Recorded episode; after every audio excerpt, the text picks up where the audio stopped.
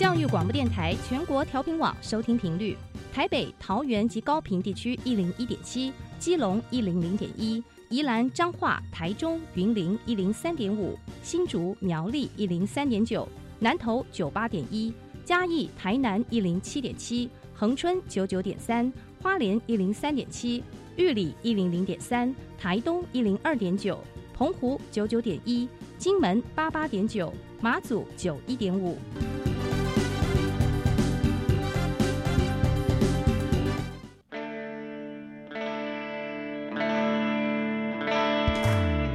命时时有惊喜，生活处处是学习。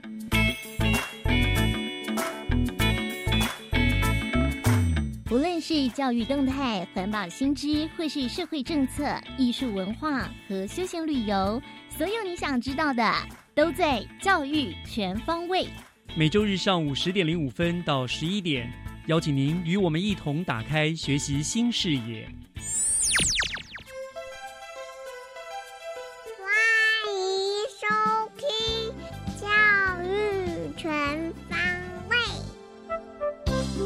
早安，各位亲爱的听众朋友们，欢迎收听七月十一号的《教育全方位》，我是岳志忠。教育全方位呢，是由新北市政府教育局和教育广播电台所联合制播的节目。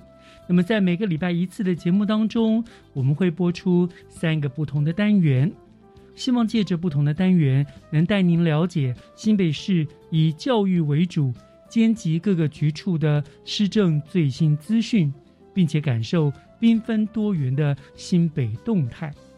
那么，今天节目要和大家分享哪些内容呢？就让我们从学习加油站开始听下去吧。学习加油站，掌握资讯，学习价值。生命教育在教育领域当中呢，是一个越来越受到重视的一个议题了。那么，透过生命教育，可以培育孩子们呢爱自己、爱别人以及爱万物的一个态度跟行为。那么，今天学习加油站呢，我们就要连线到获得今年度新北市推行生命教育绩优，并且被推荐参加教育部评比的平林国小。那我们要请王佩君校长亲自来为大家介绍平林国小的生命教育。校长已经在我们的线上了，校长您好。啊，你好，各位听众，大家好。是，谢谢校长接受我们的访问哦。不过，首先要恭喜学校了啊，对这个推行生命教育课纲获得了市府的肯定，而且荐送到教育部去评比嘛，对不对？是是恭的很高兴。希望你们有很好的成绩回报啊、那呃，我想首先是不是请校呃校长，我们在谈这个教育内容之前啊、校长先帮我们简介一下平林国小，因为我们知道有时候有些课程主题跟学校背景是有相关的，所以是不是请校长先给我们简介一下平林国小？呃，我们学校呢，创立于民国前七年哈，也就是西元一九零五年，嗯，所以是一所已经超过一百年的老校了。年老校，对，那学校位在呃新北市呃东南边著名的平岭，就是也是著名的茶茶乡。香，那生态就是相当的丰富。我们另外，我们学校其实位在翡翠水库的上游，嗯哼，哦，是水源特定区。好、那学校也是整个平林地区唯一的一所小学。哦，所以我们学校的学区其实涵盖的非常的广大，就是整个平林的小朋友都是就读我们学校。是哦，是，所以我们学校其实呢，呃，小朋友跟小朋友之间可能住得很远。哦，这还蛮特别的，嗯，对，然后我们学校的学生的特色几乎都是在地的茶农家的小孩子，是，所以几乎家里多半百分之九十以上的小朋友家里都是从事跟茶叶相关的工作。所以平林国小基本上就是说一所茶叶国小。对，是的。在什么样的一个机缘，你们会想到要推行这个生命教育？大概在一百零四年成立了生命教育中心以后，那就是呃协助各级学校，就是在推动生命教育嘛。嗯哼嗯，那我们学校大概是在一百零七年的时候，我们觉得哎，生命教育非常的重要，学校就想说要花比较多的、呃、心力来推动这一块生命教育这一块。嗯哼，好，那一方面其实主要是也是配合呃国家的政策。另外一方面，其实我们是觉得说，我们这边偏远地区的孩子啊，其实学习的资源比较缺乏。好，那我们希望就是透过学校有系统的呃规划一些生命教育的课程，嗯让小孩子呢他的生命会比较丰富，好、嗯也能学到呃呃如何关怀别人，能够爱自己，也能爱环境，来弥补他生命当中可能资源比较不足的这一块。是好。那我知道很多学校推行这些各方面的呃教育的措施啊，什么都会跟校本的一些特色来做个结合。那刚刚校长您介绍了平林国小，包括它是在翡翠水库的上游，对不对？保留湖这个上上游的地方，然后同时你们是茶叶的一个生产地，其实这些讲起来都跟生命也有关系，对不对？所以。可不可以跟我们介绍一下？那么平林国小，你们学校推行生命教育的特色是什么？为什么会受到肯定？你们是结合了学校的哪些部分的特色？呃，其实就我所知，我们学校这次呢，呃呃，成为新北市的绩优学校，其实委员给我回馈的意见就是说，他们充分的感受到我们跟在地文化的结合。嗯嗯嗯，好因为我们学校的生命教育其实就是应该是说，它全面的融入了我们学校的课程跟活动当中。嗯哼所以我们学校其实呃在呃茶叶的课程，还有水资源保育的课程，还有一些像山林体验的课程，其实全部全部都是我们生命教育的一部分。嗯嗯，所以其实这是我们学校这次能就是能绩优的一个重要的原因。另外呢，其实哦我们这边是偏乡，其实我们平林地区的老人是非常的多的，是，百分之五十以上在地都是老人。嗯哼，所以其实我们学校的生命教育，也就是有把老人这一块带进来。嗯哼，因为我们学校有成立平林区的乐龄中心，是，所以其实我们也透过小朋友跟长者一些一些共学的活动，哈，让孩子体验到说，哎，家中长者的一些生命的历程，哦，嗯那对他们的生命其实也是有意义的。好，另外我们学校呃的生命教育也会结合一些探索的课程，我们也会带孩子去在地，不管是呃茶山，好、或是水水源、北市溪，我们都会带孩子去观察当地的生态，让孩子了解说，哎，他的他生他的生命其实跟他的生活环境是息息相关的。是是好是，最后就是我们学校呢也会透过内外部，就是会争取很多的一些资源，来在呃用以在资源那个生命教育这一块。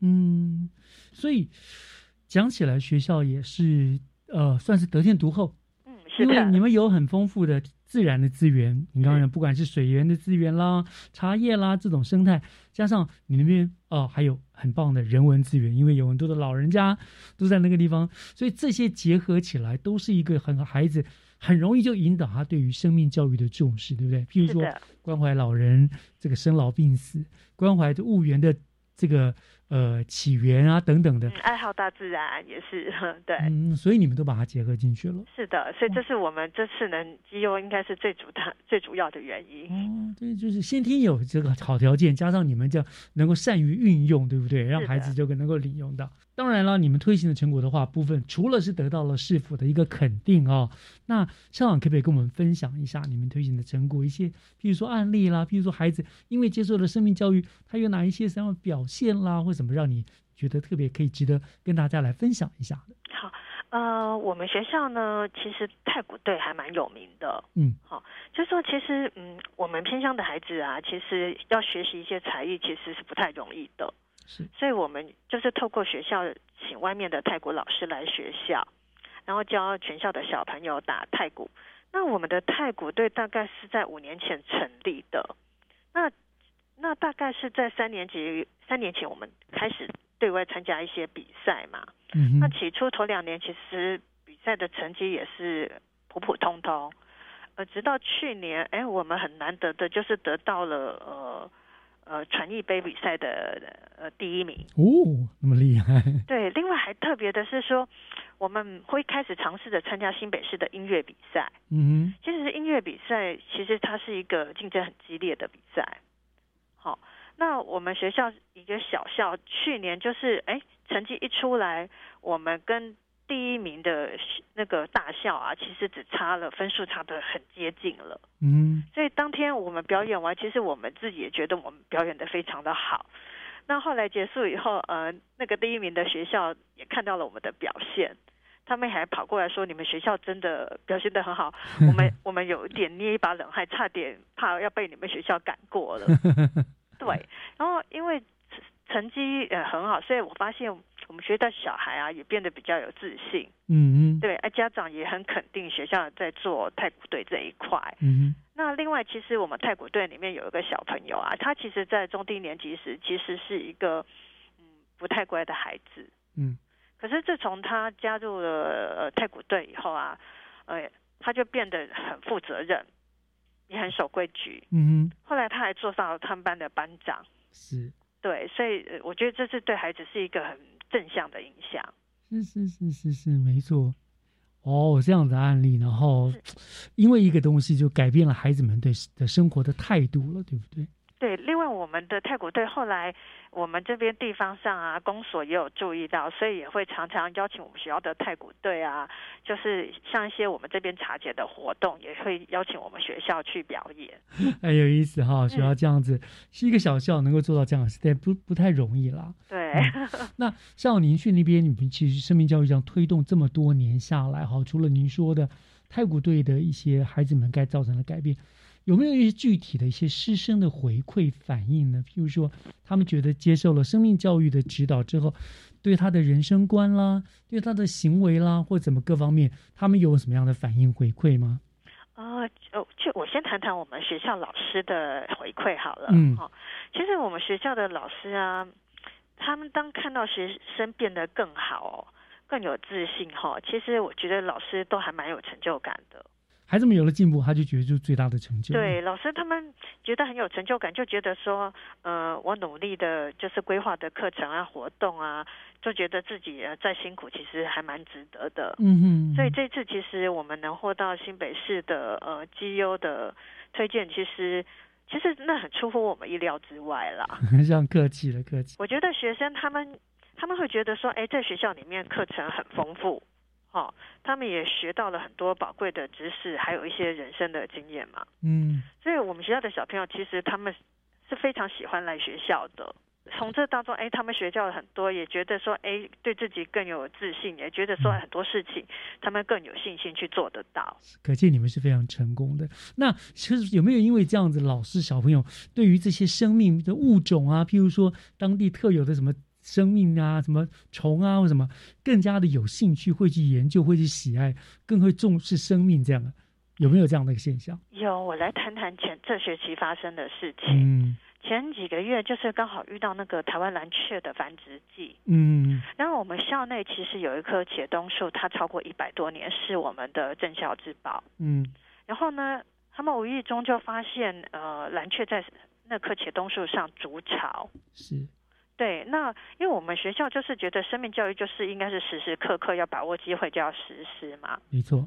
所以老师就马上去拿那个望远镜来，然后就放假在他的附近，然后就带着各班轮流来观察那个蓝雀，也顺便告诉孩子说，哎。蓝雀是台湾的特有种，然后我们遇到了什么问题？呃，我们要怎么解决？因为当时有发生一种状况，是小宝宝从树上掉下来了。啊，是啊，对，然后我们就会教导说，哎，呃，掉下来我们啊，捡起来放回去。对，我们我们要怎么样去 嗯处理？对，嗯其实小朋友对这一块就会很了解。呃，非常非常有趣、非常精彩的生命教育啊！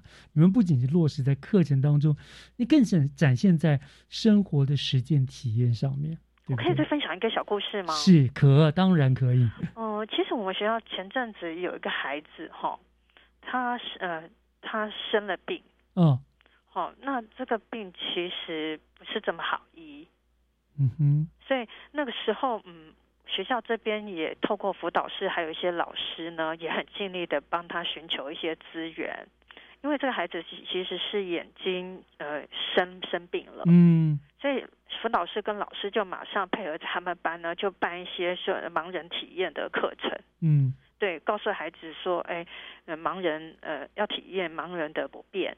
嗯那遇到这样呃的盲人，或是你的同学是这样的时候呢，你要怎么帮助他？嗯，同理心，同理心，对对对，这个真的是很重要哈，真的就是看了看你们，所以你们真的不是只有在课程上安排，我觉得更重要在实践上面。对，你们真的让孩子做了这样实践，所以难怪你们会获得肯定，这实至名归。哦，谢谢谢谢。是。好，我想今天就非常谢谢哈，呃，佩君校长跟我们做的这样子的分享哦。透过你讲的一些例子故事，让我们晓得平林国小你们在生命教育上面，其实就是在那种潜移默化当中，孩子们自然而然养成了对于生命的重视跟尊重，对不对？嗯，是的，是。好，那我们就今天非常谢谢平林国小王佩君校长跟我们做的分享，也谢谢主持人，谢谢各位听众，再见喽。好，再见，谢谢校长，好，谢谢，嗯，拜拜，拜。接下来，请听《娃娃看天下》，听小朋友分享校园里的事。欢迎收听《娃娃看天下》。欢迎收听《娃娃看天下》。大家好，我是新北市陆江国校校园小主播李宗林。我是新北市陆江国校校园小主播陈训婷。耶，放学了！唉。咦，顺婷，你怎么唉声叹气的？唉，我等一下还得去安静班写一大堆评量，每次我都写到怀疑人生，真羡慕你每天都悠悠哉哉的。什么？我很悠哉？告诉你，我可是很忙的。你又没上安亲班，是在忙什么啊？我每天放学后都要上课后才艺班呢。礼拜一要上象棋，礼拜二上直排轮，今天是足球，明天是我最喜欢的桌游。好好哦，我也想上，我要回去求我妈妈让我报名。你有推荐什么课程吗？这个嘛，乌克丽丽、粘土、肚皮舞、科学和静舞班，听说都不错。你的体育专长，你应该可以去上羽球、足球、篮球、巧固球、武术、直排轮、轮板。停停停，有这么多啊？你说完了吗？还没，还有任把桌游、MV 舞蹈、魔术、围棋、画画、粘土、城市设计、扯铃、多维积木、小一读诗趣。天哪，我们学校总共有几个才艺班呀？总共有五十种课程呢！哇，这么多，真是吸引人。我也好想上哦！我要回家拜托妈妈也让我上啊！你是安静班，快迟到了，快点去！对哦，我都忘了，再不去，我今天就要再多写四张考卷了，好恐怖！拜拜，记得问你妈。嗨，顺婷，早安呐！唉，你怎么又在唉声叹气？昨天你有问你妈妈吗？有，我问了，她说我平日还是得上安亲班。哈，好可惜哟。不过。我妈帮我报名了周六才艺班，而且我有一个就读别间国小的邻居也会跟我一起上哦。哇，你妈也还真不错嘛！你报名什么课啊？我报的是安全棒球。嗯，我突然想到，为什么我们学校的才艺班有这么多呀？我邻居说他们学校都没有什么课后才艺班耶。这个吗？好像是，嘿嘿，我们在呢。不然我们去问问承办平日课后才艺班业务的特教组长曾博为组长，就知道我们学校为什么在课后有这么多才艺班了。好啊，Let's go。老师接这个才艺班的工作呢，大概是三年的时间。其实我们刚开始的时候，这个才艺班并没有那么多班级数。以我们学校两千五百人大学校来讲，才一班也大概才三十个班级左右。但是到目前为止，我们是将近五十个班，四十五、四十六的这样子的班级数，已经成长到这样子的状况。那为什么可以开这么多班呢？其实我们有一些的转变。从我刚开始接的时候呢，是承接前面的人的工作，那就慢慢发现一些问题，像是呢，有家长会常会反映报名的问题，所以呢，从那一年开始呢，我们一开始就把报名的方式呢，改成网络报名的方法。家长呢，他是在一个时间之内呢，去网络上面去点选他喜欢的课程。那如果说这个课程很热门呢，那我们就用公平的抽签的方式。所以呢，每一天有开了很多课程，家长呢，他就可以，我热门的课程没有报到，我可以去报就是我的第二选择或者第三选择。那你这样子呢，他那一天呢就会比较容易报到他想要的这些的课程，也不会有以前说我今天这门没报到，结果我第二喜欢的相对热门的也没有机会。所以这是第一个，就是我们改变了报名的方式，让我们的报名更顺畅，让家长有更多元的机会来做选择。然后第二件事情是，我们开始呢去找一些，因为当然家长也会跟我们建议说，学校有没有开什么课什么课，我们听一听觉得不错，我们也纳入我们的考虑，然后慢慢的去找一些就是原本学校没有的课程。像那个时候学校其实很多人都喜欢上足球，但是足球其实并没有开。那刚好是有认识一些外面的协会老师跟教练，就邀请他们来学校开课。所以足球是我们目前为止仅次于羽球开班最多的。它是一天里面开了三个班，两个给国小部，一个还开给幼稚园的小朋友，单独给幼稚园的。所以是我们增加了更多的课程的类型，让家长他有更多的选择。那相对的，我们的报名人数也会增加。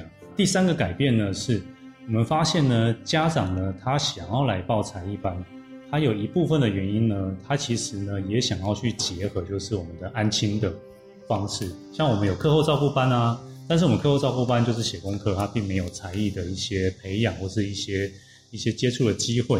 所以他们呢，其实很喜欢，就是如果说礼拜到礼拜五都可以让小朋友去接触一些有趣的才艺、不同的才艺，因为这样子呢，除了可以培养他的兴趣之外呢，他的安心也可以有有地方可以解决他安心的问题。那我们就尝试呢，从去年开始，然后我们的才艺班就从开学第一天开到了开学最后一呃，开学我们这个学期的最后一天，所以呢，家长安亲的问题也解决了。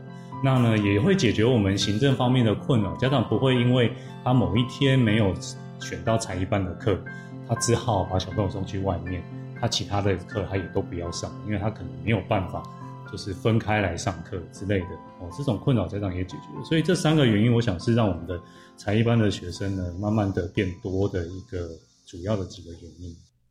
哇，原来如此啊！我们能读陆江国小，真是太幸福了。对呀，谢谢博威组长，拜拜。耶，放学了，钟林，我今天四点半才要补习，你带我去参观几个课后才艺班，好不好啊？那有什么问题？走吧。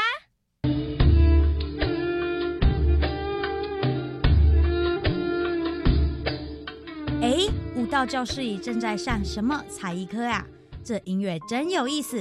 你看他们穿的服装好美哦！这是中东肚皮舞班。你看他们上半身固定不动，只有腰部和屁股随着旋律扭动，搭配 bling bling 的亮片服装，看起来真炫呐！真的，他们每个人都抬头挺胸，好会扭腰哦。老师也好厉害呢。如果我也能报名参加。我这个大肚皮，哼哼，就能派上用场了，一定非常吸睛。对，我看你这水桶腰，如果站在前面，一次就能挡住三个人，肯定非常吸睛。哎呦，你就会取笑我。咦，是什么味道这么香啊？那是隔壁教室的创意 DIY 礼品点心铺正在烤酥皮饼干，自己做点心啊，这个我喜欢。是啊，这个课程很受小朋友欢迎呢，可以自己动手做点心，好吃又好玩。多亏了你，让我更了解才艺班的呢。没什么啦，那你有比较喜欢什么课吗？我喜欢篮球。篮球可是很热门的一堂课哦。今天刚好有篮球班，走，我们去操场看一看。同学们，今天我们现在打斗牛，三对三单挑。哈，我们会输得很惨啦。没关系，要运动加精神哦。那可以先暖身吗？那当然，来，我们先做胯下运球。好累呀，老师可以教我胯下运球吗？好啊，首先弯腰，再两只手呈弧形，左右两只手开始对运。想不到那么简单，我终于学会了。很简单吧？多练习就会更熟练了。加油！真感谢我的爸比妈咪，让我有机会参加篮球才艺班。感谢老师的用心指导。钟玲，看了这三个才艺班，我超级羡慕你的，可以忙着参加才艺班，而不是忙着去安亲班。哎呦，没关系啦，你礼拜六可以来参加一天也不错啦。我们能有这么多的才艺班可以选择，已经是很幸福的陆江宝贝了。嗯，没错，我是陆江国校校园小主播陈训婷，我是陆江国校校园小主播李宗林。谢谢收听，我们下回空中再见喽，拜拜。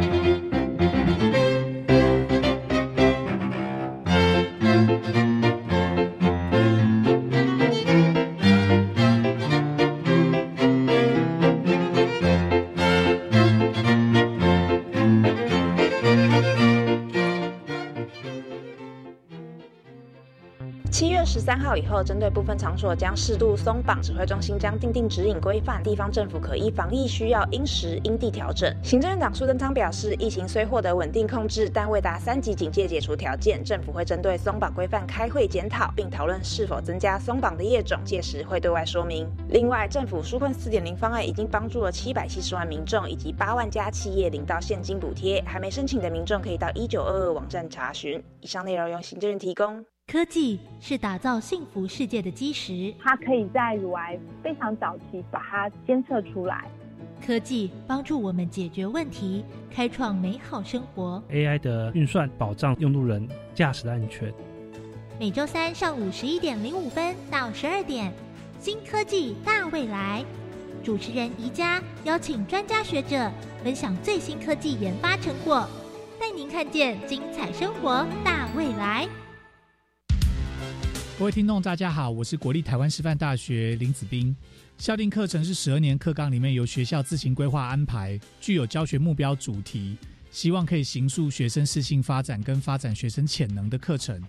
我们希望透过教师社群来开课，培养学生带着走的能力，这个是校定课程最重要的价值跟意义。教育电台让您深入了解新课纲。合唱无设限，我们是台北室内合唱团。您现在收听的是教育广播电台。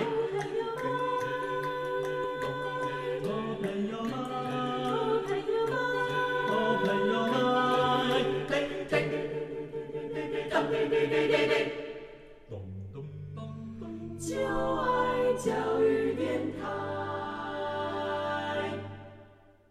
嘟嘟嘟嘟。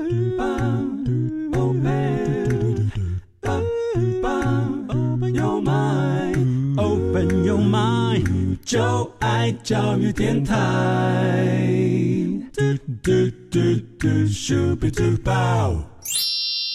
打开您的幸福生活新视野，请听学习城市万花筒。您正在收听的节目是教育广播电台《教育全方位》，我是岳志忠。节目的后半段照例进行的单元是学习城市万花筒。我们知道，最近因为疫情的关系呢，几乎每一天新闻都是绕着疫情打转。但是前两个礼拜呀，那个彰化的防疫旅馆的一场火呢，不但造成了重大的伤亡，也再一次的唤醒了大家对于火灾的重视。那么今天万花筒的单元，我们就要连线新北市政府消防局火灾预防科的黄庞勉专员。我们要请专员来跟我们谈一谈公寓火警防灾手册，带您做好居家防火安全这样子的一个议题。那专员已经在我们的线上了，专员您好。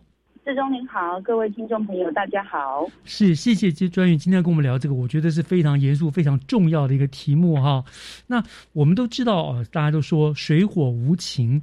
那除了前两周那个防御旅馆大火之外，我们也常常看到很多公寓火警啊，都烧得非常的严重啊，这样子的一个问题经常不断的发生。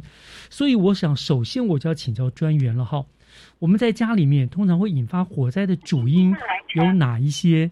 那我们又要怎么样来预防呢？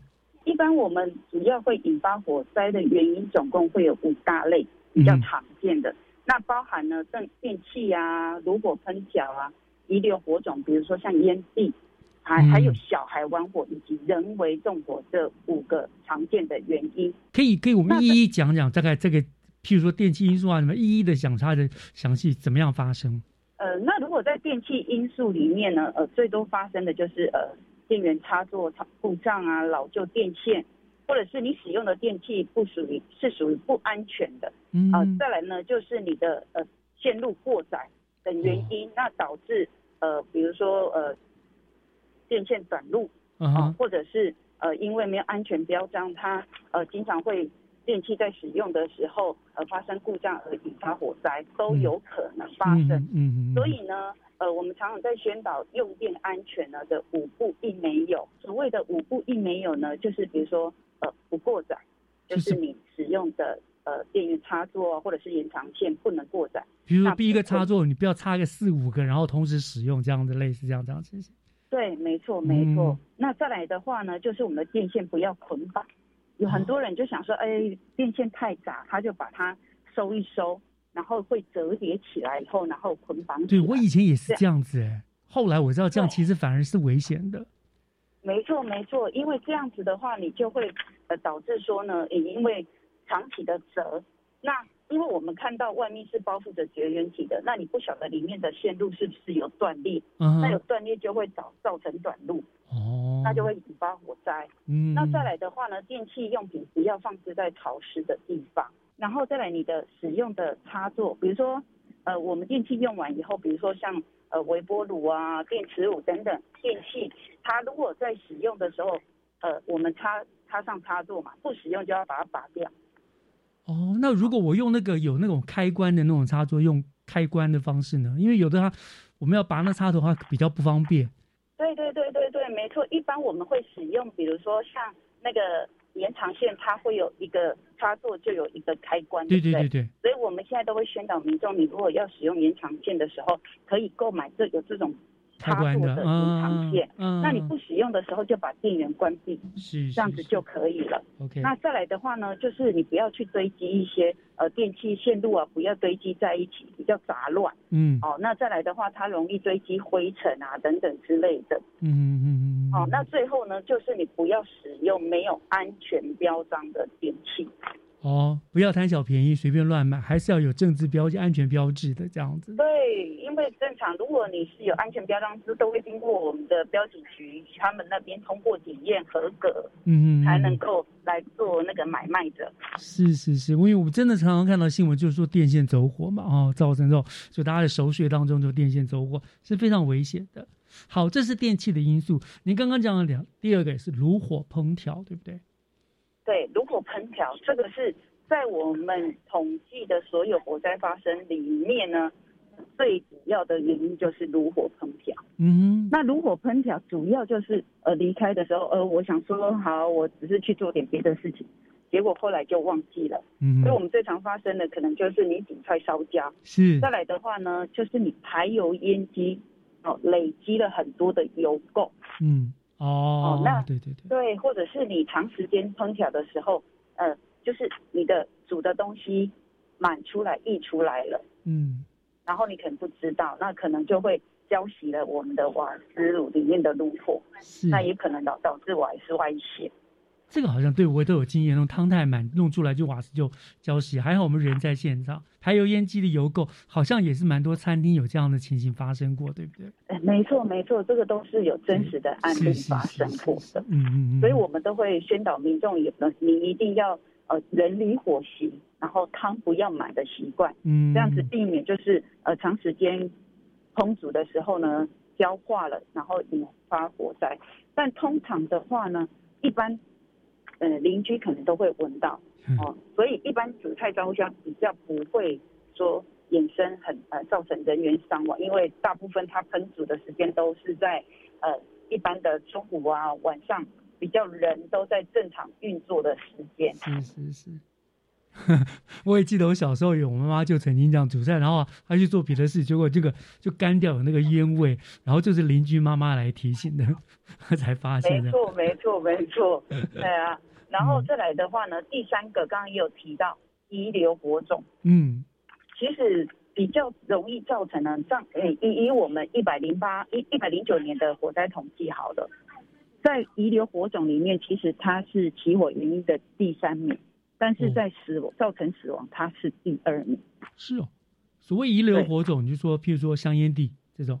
对，最常见的就是烟蒂。嗯哼。那一般的人呢，他可能睡觉，然后、呃、抽根烟，然后就在呃在他的那个呃床头柜啊，床头柜啊，就是床头柜。嗯。对，结果就是因为这样就引发火警。那大家都知道，当我们在睡觉的时候，我们的警响警觉性降低。是。那其实我们对于嗅觉上面是比较没有敏感度的。嗯。所以呢，可能因为这样子的火灾发生，导致说，呃，造成人员伤亡的几率反而是比较高的。嗯，好，除了烟蒂呢，那还会有哪一些东西可能有这种情形发生？哦，除了烟蒂以外啊，比如说像我们在呃烧的线香、蚊香。或者是、呃我们在那个神明桌点的蜡烛之类的，哦，或者是芳香。芳香香芳疗，对对对，对芳香的那个，对对对对，都是因因为可能你在呃设置的你在点燃的时候呢，你没有发觉，那呃比如说你的旁边有易燃物，比如说像呃纸张啊，或者是、哦，呃地毯，啊，是是是，或者是衣物，你放的比较近，但是你没有你没有警觉到，那可能就是因为呃它的呃熏香它的呃油或者是有掉落到旁边去，或者是你的熏香呃因为它其实是很高温的，但是你没有发现说这个危险性，嗯，所以常常因为呃我们一时的失觉，然后就是会导致火灾发生。嗯嗯嗯嗯嗯，哇，真的，这个这个也是真的常有这样的现象，所以还是要小心一点哈。所以呢，总之呢，在火源的附近，你就不要有易燃物靠近就对了了哈。我想这是比较安全的做法。那刚刚你也提到一个，我也觉得很有感，就是小孩玩火，这也是我们常听到的。小孩子他不知道水火的无情，所以就小花引火，是不是？这个是不是也跟我们介绍一下，专员？呃，没错没错，这也是我们经常去幼儿园啊，或者是学校做宣导的时候，我们会经常来做宣导的项目，哦、就是在小孩玩火的部分。嗯那因为其实家中的小孩都会对于大人的行为会有一些好奇心，然后会想要去模仿，所以呢，当大人在使用打火机或者是火柴的时候呢，呃，他们会觉得，诶，好像还蛮好玩的。那所以呢，我们都就会叫家长啊、我们会那个宣导小朋友，就是平常看到大人在使用的时候，就要特别小心。那大人在使用的时候，就要教导小朋友说，呃，这个是有危险性的，可能会引起火灾。嗯那因为你的不小心，呃，那个你如果去关火的话，那可能大人又不在家，那可能引起火灾的话，会影响你的逃生。没错。所以我们都会希望大人平常就要对小孩灌输这些正常的、正确的观念。这个真的那也会说，嗯是那也会说，会说，请大人平常就要把打火机啊、火柴等等的呃用品呢，必须要置放在高屋，不要让小朋友可以随意拿得到。是这一点真的非常重要，不是小孩子他们真的不太懂啊，也无辜就这样子了。那刚刚你讲的四个都是无可能无心之过，对不对？可是最可恶的应该是第五种，对不对？刚刚你讲人为纵火这个部分，没错，人为纵火的部分，因为现在的家庭啊、经济、工作、感情，或者是其他生活因素造成的压力呢，呃，就是如果一般的民众他无法寻求正常的呃管道来做发泄的话，那可能会有比较激烈的脱序行为或者是报复行为。嗯那人为纵火呢，其实现在真的是我们危害公共消防安全的社会问题。所以呢，我们也致力在呃消防纵火的宣导上面，然后比如说跟我们的社会局、卫生局合作来关怀涉及纵火案件的身心障碍或者是精障的呃精神障碍的病患，嗯那就是希望纵火案件呃能够降低这样。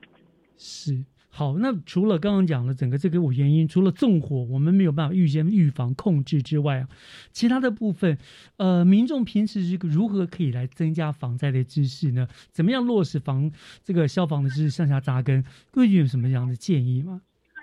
呃，像我们一般民众如果想要呃增加我们的消防知识的话呢，其实我们消防局呃也提供多元的管道。那我们消防局呢，其实有编撰了一个呃我们的新北市民防灾手册。那我们会运用里面相关的防灾知识呢，制作相关的文宣啊，或者是宣导影片。那会定期呢在举办我们的大中型的宣导活动，或者是暑期儿童消防夏令营的活动。呃，其另外呢，我们在淡水护尾，呃，就是老街的呃街尾，嗯。呃我们也有设立一个呃护尾防灾宣导主题馆。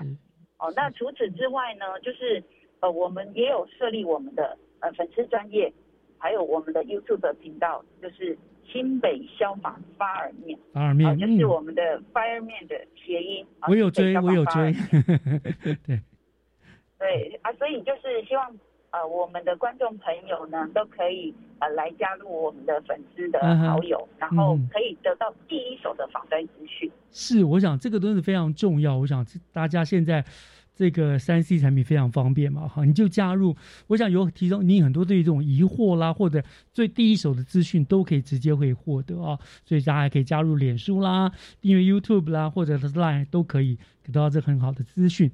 好，聊到这个地方，专业我们稍微休息一下哈。等一下回来呢，我想您刚刚提到了这个防灾手册，我想可能就这个部分要请您跟大家再进一步做说明，好吗？好的。好，那我们稍后回来。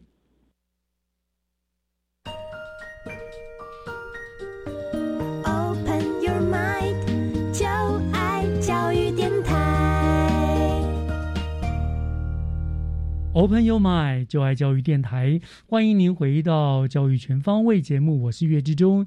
在今天我们学习城市万花筒单元呢，跟大家做连线的是我们新北市政府消防局火灾预防科的黄庞勉专员哦，他跟我们讲呢，就有关于公寓火警啦，防灾手册带给您做好这个居家防火安全。刚刚讲了很多。引起火灾的原因跟怎么样预防？那我接下来我们要聊的就是刚刚专员提到了消新北市政府消防局提有制作了一本新北市市民的防灾手册，哈，是不是请专员就跟我们来简单的介绍一下这本书有哪些内容，还有为什么会制作这本手册呢？呃，其实呃，这个我们去年在发行的时候已经是第二版的新北市民防灾手册。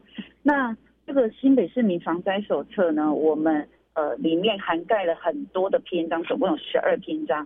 那包含了呃火灾啊、防台啊、防震，嗯，哦，防范一氧化碳，呃，爆竹烟火，或者是呃核能，甚至我们平常家中经常会用到的急救的知识都有涵盖在里面。是哦。那嗯，对，没错。然后在这个部分呢，呃，我们第二版的防灾手册呃非常好，因为我们除了呃实体书以外。我们还有我们的呃电子书，那实体书在我们的区公所啦、消防队啊、图书馆、学校都能够借阅。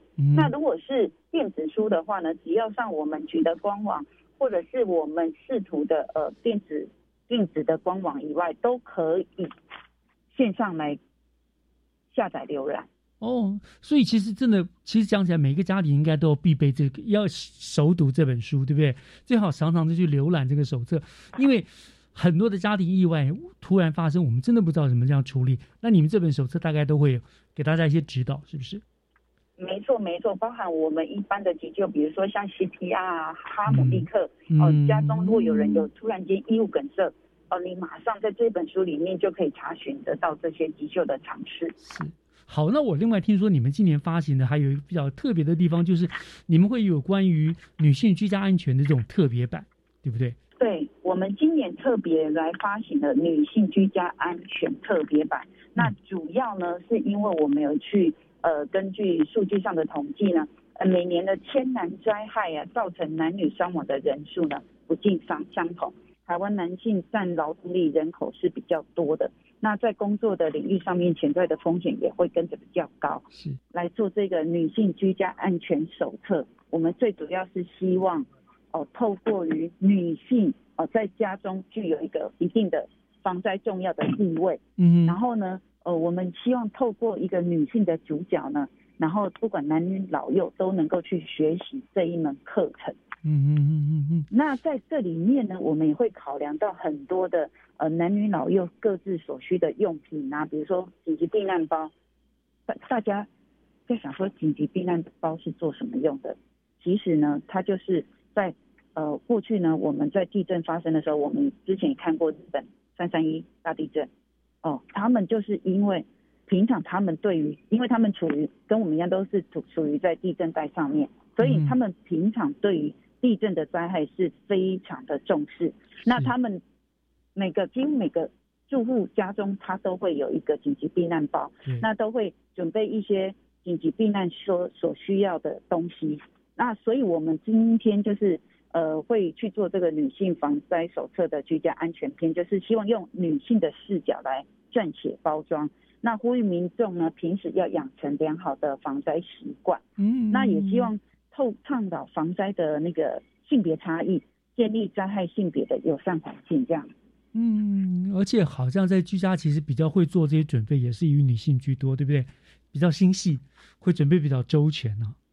啊，没错，所以你们特别用女性是好。那那那除了因为呃这以女性的角色出发点之外，还有什么跟以前不太一样的地方的？这个特别的版本，呃，在这个这本书里面呢，我们有归纳出十五个大家平常不可以不知道的防灾习惯是啊、比如说我们刚刚所说的要人理伙习呀、然后再来的话，插座不使用要拔除等等的十五项习惯。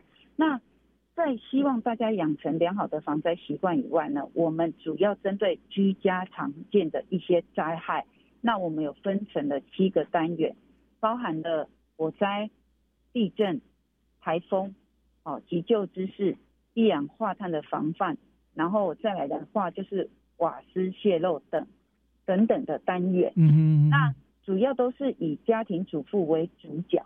那有别于以往，就是我们这一次是呃采用漫画情境式的对话来引导大家来接受我们的防灾。所以不是硬邦邦的条例，有时候大家觉得很无趣。你们用比较哦活泼的方式来呈现，没错，没错。到时候呃，如果发我们来发表的时候呢，大家就会能够看得到，就是我们这个防灾手册有别以往大家所看到的防灾手册，嗯呃，可能比较呃，我们这个比较有一点生动活泼的感觉，是是比较不会那么无趣。是是是，而且，因为我们这一次呢，呃，因为最主要我们这个女性防灾手册，我们现在大家都还蛮重视性平的，所以我们也呃提呃也有请我们的性平的委员作家啊、给我们一些建议。那我们希望虽然是以女性作为主体，但不是专门为女性制作，而是在那个设计插图的时候呢，我们会再去呃在有一个发表记者会来公公告给大家知道这样子。嗯，好，所以你们这次也是很巧妙的带入了这性别平等，针对不同的性别，然后有些不同的建议的意思这样子，然后也提没升，错没错因为女性在家的时间还是比较多，所以特意的以女性为为主这样子。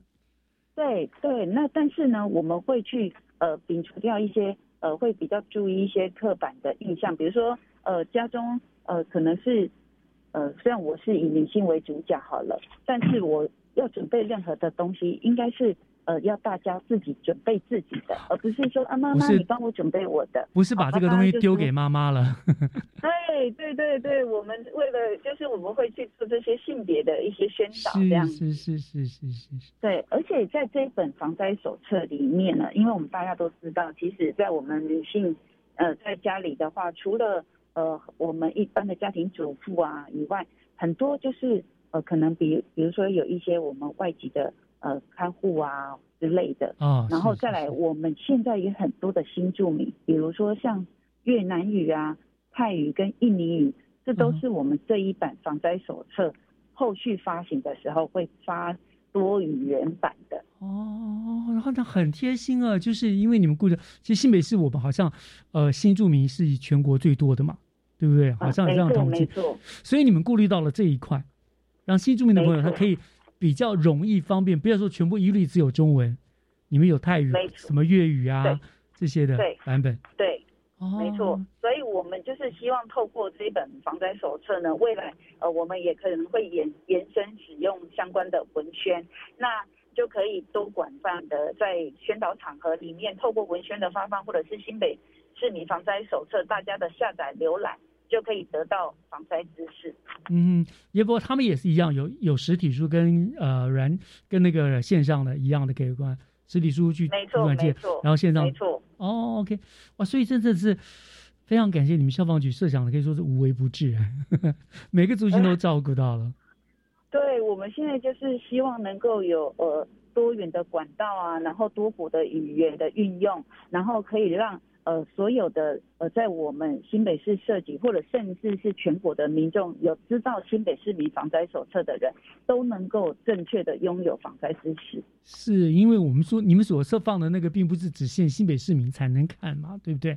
就是全对没错就有需要就可以上网这样子，就是大家一起来做好防灾的工作，保护自己，保护家人嘛，真的是很重要的一件事。是是是，哎，讲到这个，我突然想到一个呃跟火灾相关的问题，我想请教专员了哈，因为我们今天针对是公寓嘛，那我们知道说现在一般来讲，现在建筑在盖的时候都会加装那个呃火灾警报器，像我们家这种一律都有电。可是对于较老的公寓，他们当初就没有这样的设施，所以我想请问说，像这些老旧的住宅公寓啊，他们可以自己来加装这个警报器吗？或者是说，消防局你那边有没有什么鼓励或者是安装的措施，或者是补助，或者是说你们会鼓励他们安装这样子？这个、呃没错，因为其实大家都不晓得助听器的功用有多大。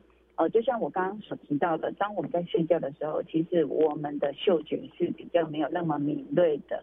那听觉的部分呢，却是非常敏锐，还是能够维持一定的功能。所以呢，呃，我们会鼓励，就是如果你家里没有呃安装，就是没有设置火警自动警报设备，像我们一般的社区大楼都是有火警自动警报设备的。嗯那像老旧公寓就没有，所以我呢，我们就会呃鼓励民众呢，只要你是住在老旧公寓啊、透天厝或者是平房等没有设置火灾呃火警自动警报设备的场所的话，一定要加装住宅用火灾警报器。那它可以在呃我们火灾发生的初期呢，就会发出警报声哦、比如说灰蛇处灰蛇处哦警兆警兆这样子的警示声，然后来提醒我们民众赶快来做火灾应变的处置。嗯嗯嗯嗯嗯。那消防局这个部分，我看到好像听说你们有一些给他们一些补助是吗？哦，对，我们其实从九十六年开始呢，就开始推广五楼以下的呃老旧公寓有一个地址免费补助一颗嗯，的活动这样子。是对，那我们主要呢是希望能够抛砖引玉来呃宣导民众能够自主来做安装。那家中呢，除了浴室啊或者是车库哦这两个地点呢，它是呃呃浴室是不用安装，因为它不管，因为我们的助景器它有增烟跟增温这两类。哦哎呦浴室这两类都蒸汽很可能会引起它的警报。对，有热气，然后又有蒸汽，都会都，所以装了也没用。所以除了浴室以外呢，呃，我们家中的每个空间都要安装助景器。嗯那就是我们今年度呢，呃，一百一十年度，我们主要补助的对象啊，哦，包含了我们针对我们的弱势族群，比如说呃，像家里做资源回收的，因为他们家杂物会比较多，嗯或者是呃家中有六十五岁呃的以上的身障的长者，或者是是六十五岁以上，就是我们的独居长者的话，嗯。我们是都有免费补助安装，而且是到府来安装的服务。哦，对，那因为以往呢，我们都呃只有一个一个地址补助一颗嘛。那对于这些弱势族群，我们呃为了要关怀他们，然后也希望可以让他们更守护他们的家居家的安全，所以呢，我们今年度特别就是最多可以补助三颗。哇，真的是好贴心哦！谢谢消防局哦，你们真的是很用心。我想，这个水火无情了，特别是火灾引起的，常常都是因为一时的疏忽酿成了遗憾嘛，哈。所以尽早做好防范，平常多注意，还是能够将不幸的发生几率降低的啦，哈。对，所以鼓励大家能装就赶快装，对不对？那平常多注意这些事项，然后呢，多看看这些防火手防灾手册，对大家帮助都很大的啦。嗯，没错，没错，而且助警器的部分呢，呃，我们今年度截至六月三十日为止，有没有？呃，我们的助因为有安装助警器的成功示警案例就有八十三案。哇，你看，就是有这个效果了嘛，对不对？如果没有的话，你看这八十三可能就又是造成八十三件不幸的事件了。这样，嗯，对，没错。好，哇，时间关系真的没有办法继续聊下去，真的非常感谢新北市政府消防局火灾预防科的黄方面专员为大家做的这个今天的这个整个详细的说明啊，我想对大家来说都是受益良多啊，也希望借此能够将灾害都降到最低，也让你们不要那么辛苦，对不对？你们真的好辛苦哦，谢谢专员。对没错，没错，最主要就是希望可以保障呃我们所有人民的安全。是是，非常感谢你们。那今天再次感谢，谢谢黄庞人呃庞呃专员那接受我们的访问，感谢您哦。好，谢谢谢，感谢志忠，感谢所有呃观众朋友的收听，谢谢谢谢谢黄敏专员，拜拜，拜拜。